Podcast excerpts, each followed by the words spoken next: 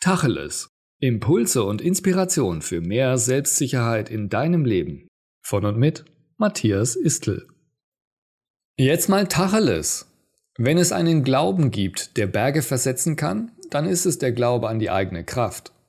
Wenn du den Berg als Metapher für eine Herausforderung im Leben siehst, würde ich sagen, ja, das stimmt auf jeden Fall.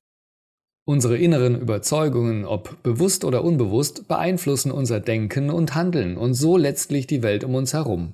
Positiv oder negativ. Jeder Gedanke führt zu einem Ergebnis und zwar genau zu dem, mit dessen Energie du diesen Gedanken gedacht hast. Also positiv oder eben negativ. Denn dein Gedanke führt zu einem Gefühl, das dich letztlich so oder so handeln lässt und damit deine Realität bestimmt. Wenn du glaubst, dass dich niemand so mag, wie du bist, dann wirst du genau das auch erleben, weil du selbst genau das glaubst, dass du eben nicht gut genug oder liebenswert bist. Bist du aber in dir drin voll davon überzeugt, dass du andere Menschen begeistern und von dir und deinen Fähigkeiten überzeugen kannst, dann wird es dir leicht fallen, genau das auszudrücken und du wirst sehr viel positives Feedback von anderen erhalten.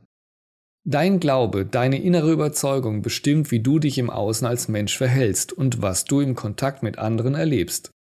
Deine Sicht der Welt und dessen, was um dich herum geschieht, ist immer deine Wahrheit, positiv wie negativ.